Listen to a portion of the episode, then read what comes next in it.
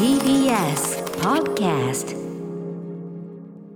はい月曜になりました。熊崎さんよろしくお願いします。歌丸さん今週もどうぞよろしくお願いします、えー、と早速なんですがちょっと不法というかねこれもね、えっと、メールそのものついさっきいただいたメールでございます、えーラジオネームマーサの前の弁当屋さんです。今荻上チキセッションを聞いていたら信じられないニュースが流れました。水木一郎さんが肺がんで亡くなられたと信じられない思いです、えー闘病しているのは知っていましたが、えー先月には歌謡祭にも出演されて回復に向けているものと思っていたのでとてもショックです、えー私は物心を作る前から兄貴の歌声を聞いて、えー育ってきた世代なので本当に悲しいです、えーマイゲームマイライフでもこれ私がね前にこのは TBS い。ラジオでやってたゲームの番組、マイゲームマイライフでも楽しいお話をしていたのもとても印象深いです、えー歌村さんは共演もしているので私以上にショックなことだと思います。本当に悲しい。今すぐには受け入れられないです。ということで他の方からもですねえっ、とメールをいただいておりまして。はい。はい、えーアニメソングの帝王こと歌手の水木一郎さんが、えーっとずっと肺がんでね闘病されてて、えー6日にお亡くなりになったと、うん、74歳なんでまあ今時の基準からすればやっぱりお若いし水木さんってほら皆さんご存知通り、まあ、兄貴の愛称で、はい。なんていうの？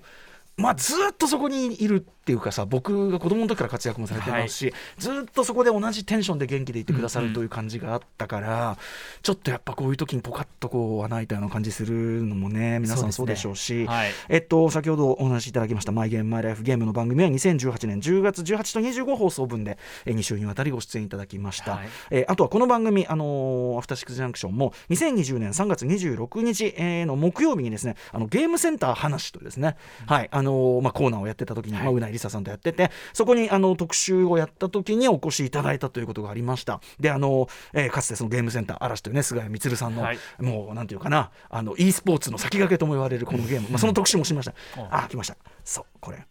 話とかね勝手に替え歌して 怒られるかなと思ったんですけど、話の方もあのー兄貴に歌っていただいてスタジオで無理言って結構長めに歌わしちゃって、こんなに歌うのなんつって。ね、うん、すいませんなんて話もあったし、はい。あとやっぱりその「マイ・ゲーム・マイ・ライフ」とかでも伺った時にすごく、あのーお話印象的だったのは、まあ、今でこそそのもちろんアニメソングっていうのは世界的にねそのヒットする。特にまあいろんなこうネット上の回路もできて、はい。あのサブスクリプションサービスとかもできたりして本当にダイレクトに日本のアニメソング今放送しているものがあの世界中で聞かれてだからさらにこう日本のアニメ文化っていうのが大きくなってるという中ですけどもはい。もともとはその水木さんがそれこそ「マジンガー Z」とか歌ってた時ってまあそもそもアニメ文化そのものが日本の国内でさえそんなに地位が高いもんじゃいやそんなに地位が高いどころかまあ子供向けの、うん。まあ、砂利向けって言われてね、うん。特撮とかとセットになってそんなに顧みられるようなジャンルじゃなかったしだからそこでいっぱいお仕事されてる水木さんっていうのもなんていうのかなあのー途中でこうそのシーンがすごく実はあるんだってことに気づくまではやっぱりなかなかそのアニメソングを歌うという歌手の地位が上がらないことというのに、はい。そういろいろ思うところもあったんだけど、まあ後年になって要するにオタク文化がだいぶ定着してきて結構後年なんですけど90年とか2000年だかな。であのアニソンコンサートをやる機会があってそしたらそこにもうめちゃくちゃな人が集まって、はい。でもうものすごいみんな大合唱してでそこで初めてアニメソングシーンっていうかそういうものがあるんだと。もともと需要としてはあったけど、はい。ちゃんとそこには需要があって人気もあって、うん。で、まあ、その頃にはちょうど日本のねそのアニメ文化っていうのを世界的に評価みたいな流れもありましたから。そういうのもあってあの後年になってそのやっぱりこうだから長年頑張ってきたこう会があったみたいなお話とかもすごく興味深かったし説得力ありすぎじゃないですかそれは。だからすごく、ね。はい、誇りを持ってアニメソング、うん。アニソンの帝王と呼ばれることそしてそうやって活動することにも誇りを持って活動されてあとやっぱそのなんかそういうのがあるからこそあの元気っていうかね常にねゲームの話とかも本当にもうなんかもうニコニコしながら、うん、やってるもう目の前に浮かぶようですけど今そこでもお話しされてるような気持ちしますけど。はい、ということで、えーっとまあとにかくお若いんでねあのなんか簡単にご冥福をお祈りしますとか言いたくない悔しさがちょっとありますが、はいえーでもあ紛れもなくその今に至るその日本のこういう、まあ、アニソンアニメ文化の中の非常な重要な側面としてのアニソンっていうのを本当に確立あの有名な曲を歌ってるだけじゃないですよね確立に尽力されたというはい方なんで日本文化の大きな側面を担っていらっしゃったというふうに改めて思います。えー水木ね水木さん本当にお疲れ様でございました。ご冥福をお祈りしたいと思います。はいということで、えーアフターシックスジャンクションこの後もちょっと私もですねまあ言言ってみれば歌い手の端くれとして昨日ちょっととある場所でライブやってまいりましてねえ歌はいいんだけどあのみんなメールで書いてることが俺が話してることがわけがわかんねえみたいな。どうしたんだこいつみたいなね。そんな話がいっぱい書いてありますんで、そんな話もしたいと思います。アフターシックスジャンクション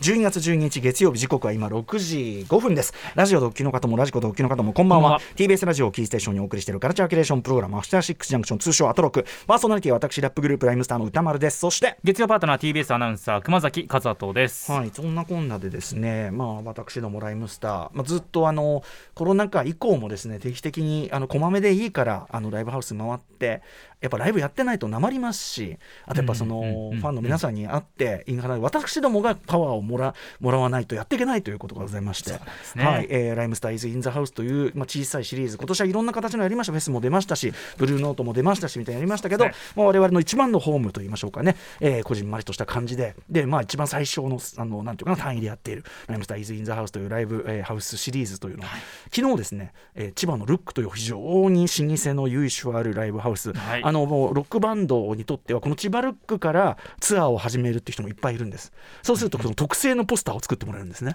看板というかそういうような、えー例えばこの番組のゆかりでいうとスクービードゥなんかはやっぱり千葉ルックからいつもツアーをスタートする、まあ、そんなゆかりがあるところですよ、でそこでですね本来は今年の5月22日私の誕生日なんですが恥ずかしげもあ恥ずかしげもなくじゃない。恥ずかしながら恥ずかしげもなくと言ってもいいけどね。恥ずかしげもなく年を重ねてねみたいなことかもしれないけど5月22日に開催予定だったんですがその時は、えっとマミディさんが結果コロナとかではなかったんですけど、はい。ちょっとあのもともとそのなんていうのかな期間のあのなんていうかなそんなに強くないみたいなのがあってまあそれちょっと具合悪くって、ちょっと声が出づらい状態でこれ無理してやると本当に良くないなといそうですね。あれでちょっとまあ苦渋の判断でしたが、えーまあえっと中止延期という形を取らせていただいたんですね。でそれの振り替え公演がようやく昨日12月11日に、えー、千葉ロック無事で開いたと、えーあのほぼほぼ払い戻しもちろんちょっとはいたんだけどもちろんねだからごご予定あるからしょうがないんだけど、うんうんうん。あのまた戻ってきていただいて皆さん本当にすいませんというかご足労2度にわたってね当日だったんで何しろ発表が。あのそうかそうか2度にわたって申し訳ありません。そしてあのお越しいただけなかった方はまたあのいつの機会もねありますんでまあおじさんたちそんなにライブやるのねそんなに珍しいグループじゃないんで。そんなにチケット取るのがそこまで困難というグループでもございませんので。はいあのぜひまたお越しいただく日をお待ちしておりますがいろんな方からメールいただいてるんですがでは1個はい。はいえっと熊崎さん読んでいただいてよろしいでしょうか？はいラジオネーム市貞さんからいただいています。ライムスターイズインザハウス千葉ルック振り替え公演参戦してきました。ありがとうございます。歌丸さんの毛穴やサングラス越しの瞳の輝きまで見えるほどの近距離でライムスターの音楽を全身で浴び心が震えました。ワンスアゲインでテンション全開のオープニングからグラキャビ、ナイスミドル、初恋の悪魔、サイレントナイト、待ってろ今から本気出すなどなどそして調子好き滑らかに後から後から連綿と続く歌さんの MC 過去最高にそれに対抗するように繰り出される D さんのインスタでのタヌキのくだり、うん。どこをとっても見どころでのみ構成されたパフォーマンス。そうそこもカウントしていただいてありがとうございます。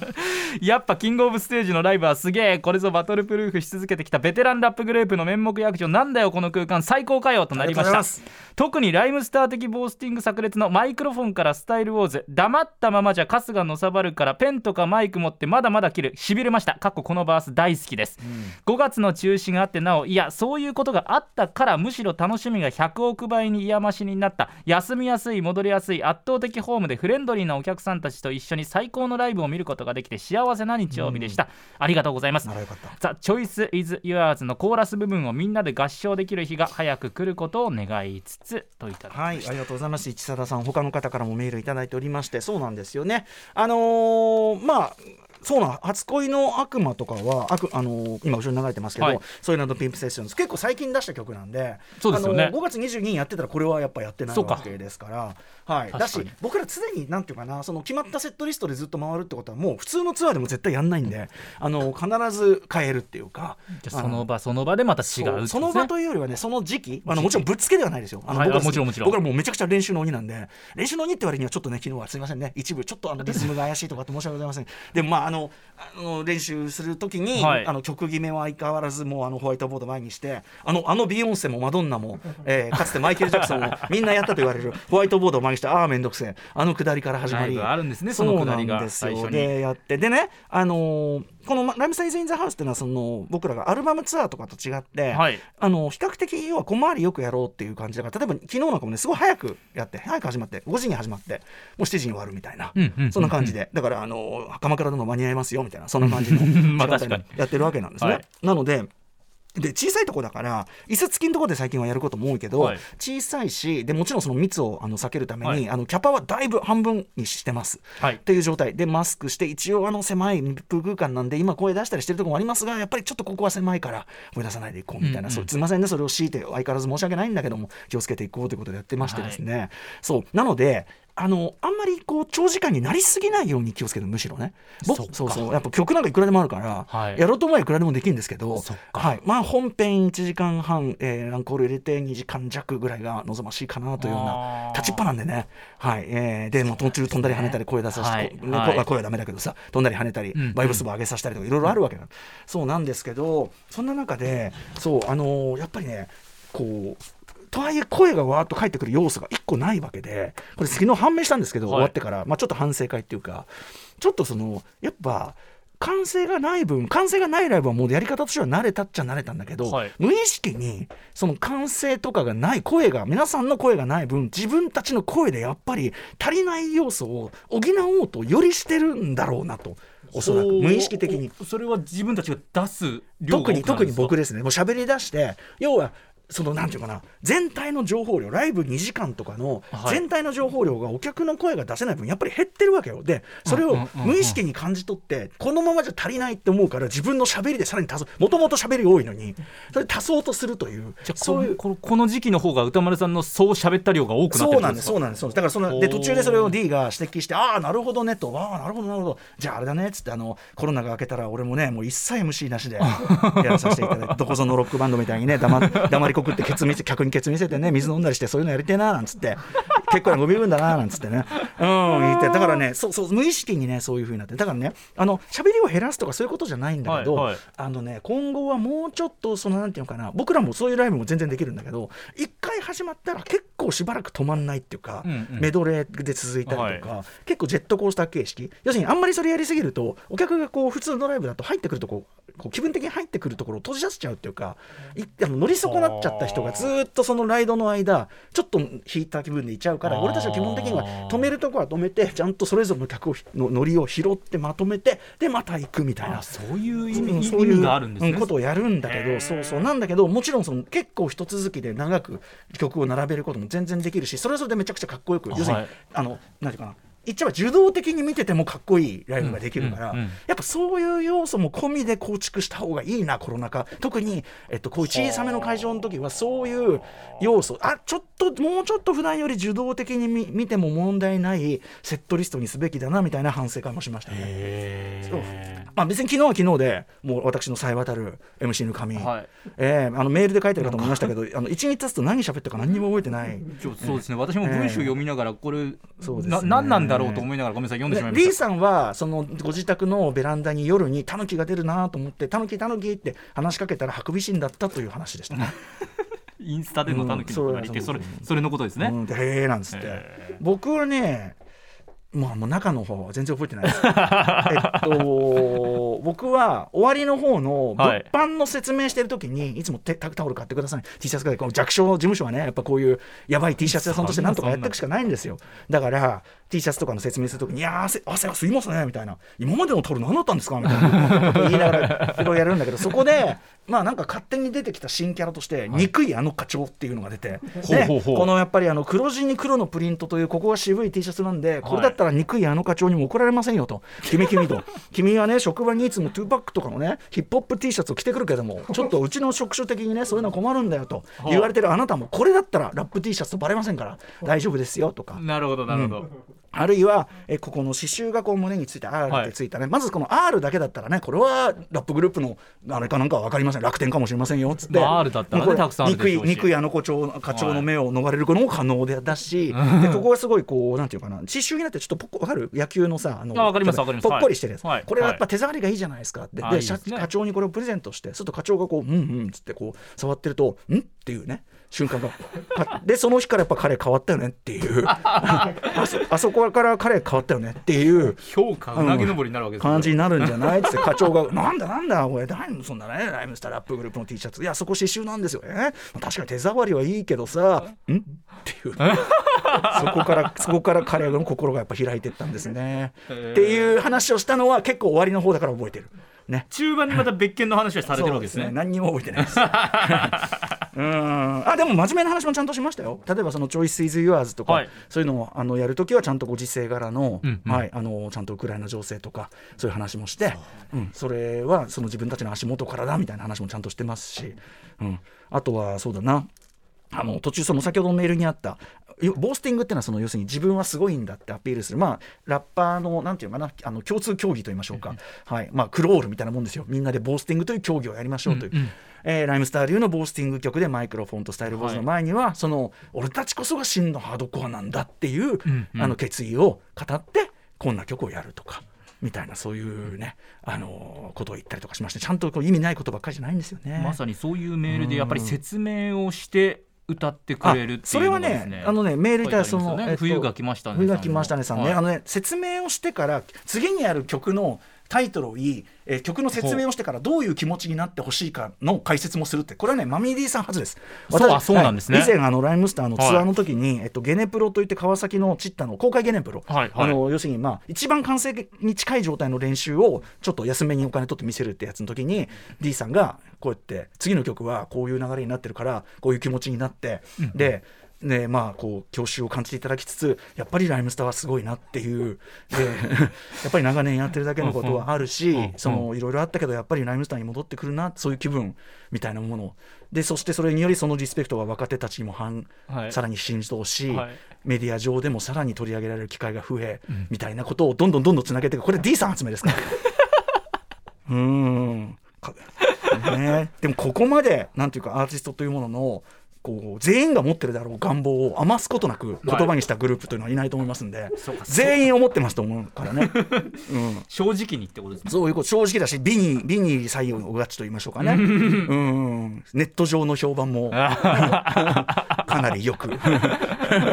みたいなねそういうところまで含めてやるという。まあまああのライムスターねもちろんその MC あのライムスターのライブ哲学という本昨年じゃねえや一昨年か出しましたけど、はい。そね。の中でも言いましたけどやっぱりその MC のみならずね、うんうん。あのいろんな形で自分たちのできることまあ喋りだからまあ別にあの MC として何一つ矛盾してないんでそうですね。面白いはい。あのそんなところも含めてですね皆さんに楽しんで帰っていただこうという姿勢でやっておりますがよりブラッシュアップするための反省会をですね、えー恒例びっくりドンキー。これね千葉ルックの帰りは常にびっくりドンキーということになっておりまして。ねうん、これはですねびっくりドンキー今まではそのライブの時間が遅かったんでやったのがびっくりドンキーしかなかったんですよ。他のファミレスとか早く閉まるから、はいはいでなんか知んないけどじゃあびっくりドンキー集合ねみたいになって、はい。車で移動してる最中にあれ？っつってサイゼリアもあるしロロイホもあるし。早い時間に終わったら俺らなんでこんなにびっくりドンキーに 一直線で行きたがっているんだみたいな疑問はなくもなかったが、まあでもねやっぱりち僕らの中で千葉ルックの思い出というのはびっくりドンキーの思い出と紐づいていますんでね。はい。はい、えーなんだっけ。それははい。どうでもいいんですけども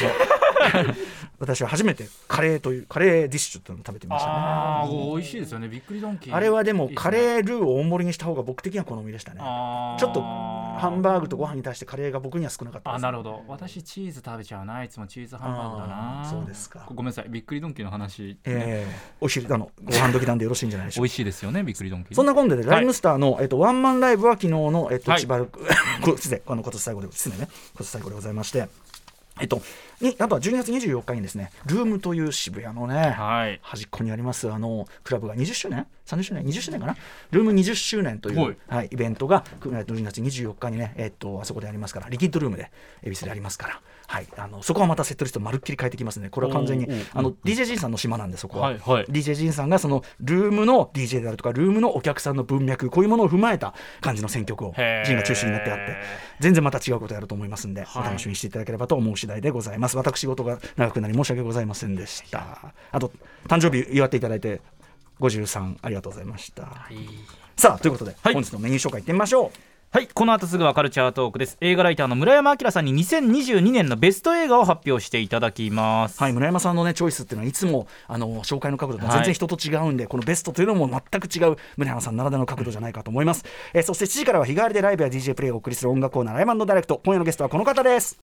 20年のキャリアを締めくくるラストアルバム「.jp」を11月2日にリリースしたボノボ。今この後ろに流れてる永久水星炭化水をはじめ結構本当にキレッキレのすごいアルバムできてると思います、えー番組が開始した2018年4月以来4月、えー4年8か月ぶりのご登場です、そして7時40分頃からは新概念提唱型コーナーアピールの行方アピールが意外な転がり方をした思っても見なかった形で自分に返ってきたというエピソードを紹介します。そして8時台の特集コーナービヨンドザカルチャーはこちらすべての道はニューイヤーに通ず正月にやっているあの駅伝を知ると TBS でも中継します。ニューイヤー駅伝が100倍楽しめるようになる特集。まだるっこしい言い方してますけど。あの駅伝。ニューニューイヤー駅伝の特集は前やりましたけど、はい。ニューイヤー駅伝が100倍楽しめるようになるあるあの駅伝の特集。そういうことです。何ですか？どのどれ駅伝ですか？あのまあ箱根駅伝という駅最初から言え伝がありましてニューイヤー駅伝1月仕切りがね1日で、はい。仕切りが大人のね、まあ大人のいろいろ事情もはい。それをでも乗り越えての特集ですよねそうですね。今日は浜松町や汐留方面で やってる放送なのでね。日テレです。ええまあそういうことになってしまいます。1月2日3日に行われているそうです。あの箱根駅伝です。大学界最大の駅伝レースビッグイベントですね。日本長距離レース界においてもやっぱり視聴率とかそういう聴取率とか考えてもビッグイベントということは言えますし、東京オリンピックの日本代表長距離ランナーというのは全員箱根男子ですけど箱根経験者ということで今度1月1日 TBS でもやりますニューイヤー駅伝というのも箱根ランナーだらけということなんですね。つまりニューイヤー駅伝も含めたその日本の陸上界というものをはい。しっかり把握するためには、まずえこの箱根駅伝を抑えておくことが必須ということなんですね。もうまさにそういうことなんですよね。でなるほど。はい。箱根駅伝単独で見ても人間ドラマがたくさんありまして例えば、まあ、実業団駅伝とは違って大学のレースですので箱根駅伝を走って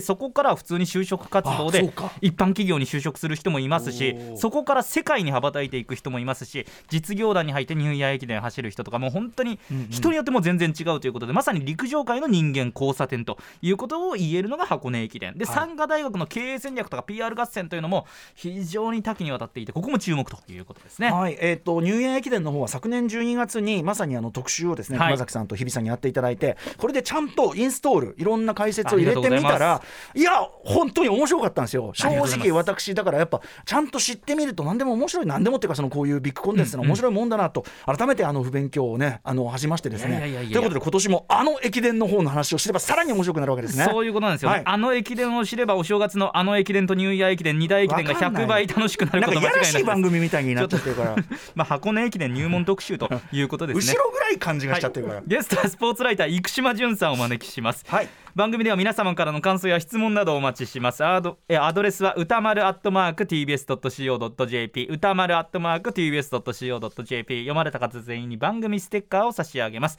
各種 SNS も稼働中です。Twitter や LINE、Instagram ぜひフォローよろしくお願いいたします。それではアフターシックスジャンクション。行ってみよう.